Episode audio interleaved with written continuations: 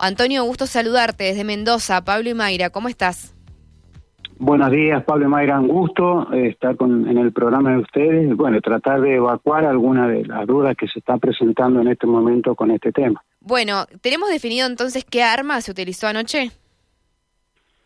Según todos son los trascendidos que tenemos a través de las noticias, eh, se trataría de una pistola Versa, no está determinado si eh, sería un calibre 32 eh, automático, un 380, eh, que es un 9 x 17, que es un calibre un poquito más chico que el 9 x 19 que utiliza la policía o las fuerzas de seguridad. Antonio, sí, eh, perdón que te interrumpa, Antonio, pero porque lo que estás diciendo es importante para destacar. Hace minutos nomás se ha confirmado el hallazgo de 100 proyectiles calibre 9 milímetros en la casa del detenido.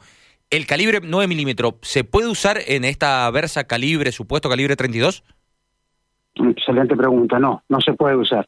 Eh, la recámara o el, interior del cañón está hecho exclusivamente para estas medidas. Por ejemplo, eh, nosotros cuando hablamos y decimos que es 9 por 19, el 9 es el diámetro de la punta de la bala o el proyectil, que es lo que sale, digamos. Bien.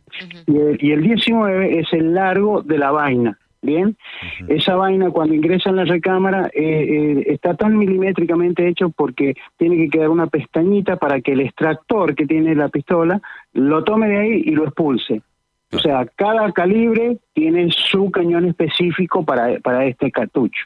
Claro, claro. Bien, te quiero hacer una, una consulta porque se habla, esto no está confirmado oficialmente, pero se habla que eh, el arma tenía un proyectil en la recámara. ¿Esto significa, vos me corregís, si el arma estaba apta para el disparo. A ver, si, si, si tiene una bala en la recámara, ¿es que estaba apta para eh, que el, disparo saliera? Bien, eh, el hecho de que tenga un cartucho en recámara no significa que la pistola pueda estar apta. ¿Por qué? Eh, en el arma nosotros tenemos una pieza que se llama aguja, que es la que sale con un resorte, golpea en el fulminante que tiene el, cartucho, bien, este fulminante explota, acciona o quema la pólvora, que la pólvora produce la combustión y expulsa esta punta la bala o proyectil, ¿bien? Entonces, el hecho de que haya tenido esta, este cartucho en recámara no significa de que esté apta, tiene que tener esa condición de que la aguja percutora funcione. Bien. es muy simple, es muy básico. El, sí. No, y no se sabe tampoco la antigüedad de esta arma, digamos, o en qué estado estaba. Bien, lo que se presenta acá es lo que vemos nosotros, que más o menos tenemos un poquito más de idea. Eh, por ejemplo, la foto que sale de, esa arma eh, no condice con los calibres, porque esa es, eh, es una pistola Versa, sí, es verdad, pero es un modelo 62 en un calibre .22 PLG largo rifle.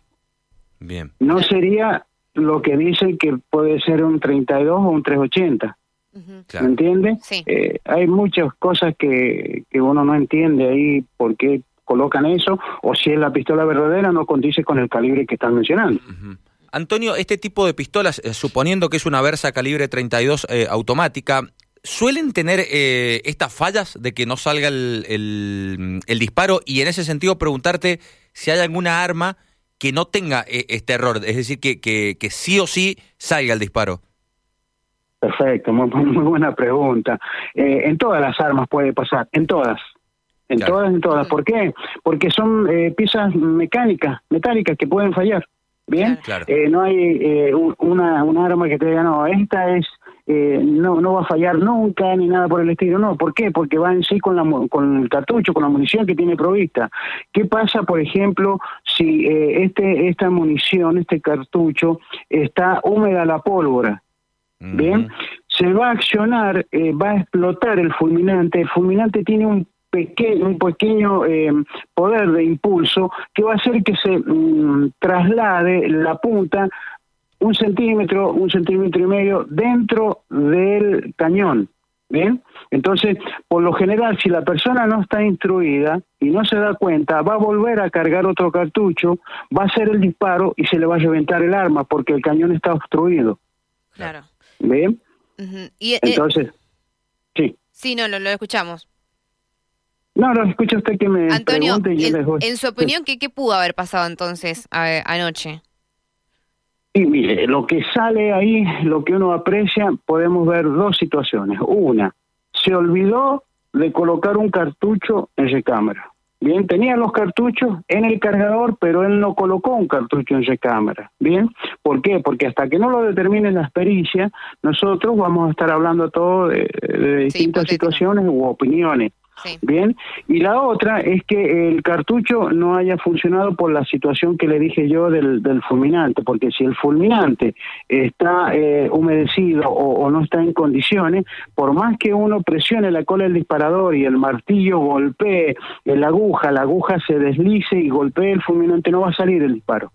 Bien. Claro. Bien. Eh, Cuando uno gatilla y no sale el disparo, ¿esa arma se traba o, o- o se puede disparar varias veces, eh, a ver, accionar varias veces eh, para disparar?